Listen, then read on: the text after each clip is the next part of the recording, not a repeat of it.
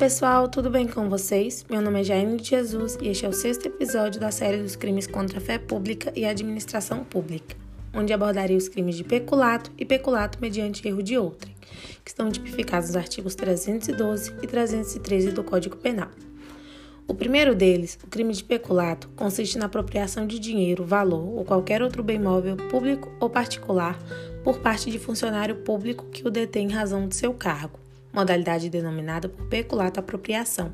Além disso, essa tipificação penal também abarca o desvio desse bem em proveito próprio ou alheio, sendo batizada por peculato desvio, incorrendo pena de reclusão de 2 a 12 anos e multa.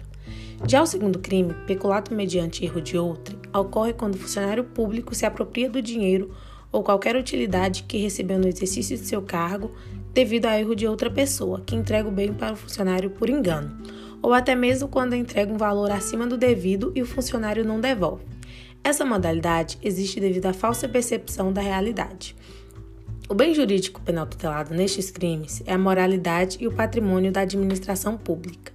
E no que tange aos sujeitos, somente funcionário público poderá figurar o polo ativo, se tratando assim de um crime próprio. E somente o Estado se enquadra no polo passivo, ou também pode enquadrar-se um terceiro prejudicado, que assim como o Estado irá sofrer com o resultado.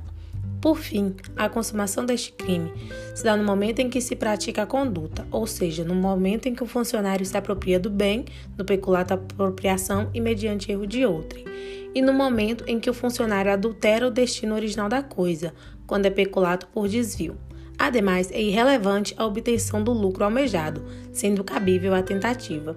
E a ação penal cabível é a ação penal pública incondicionada.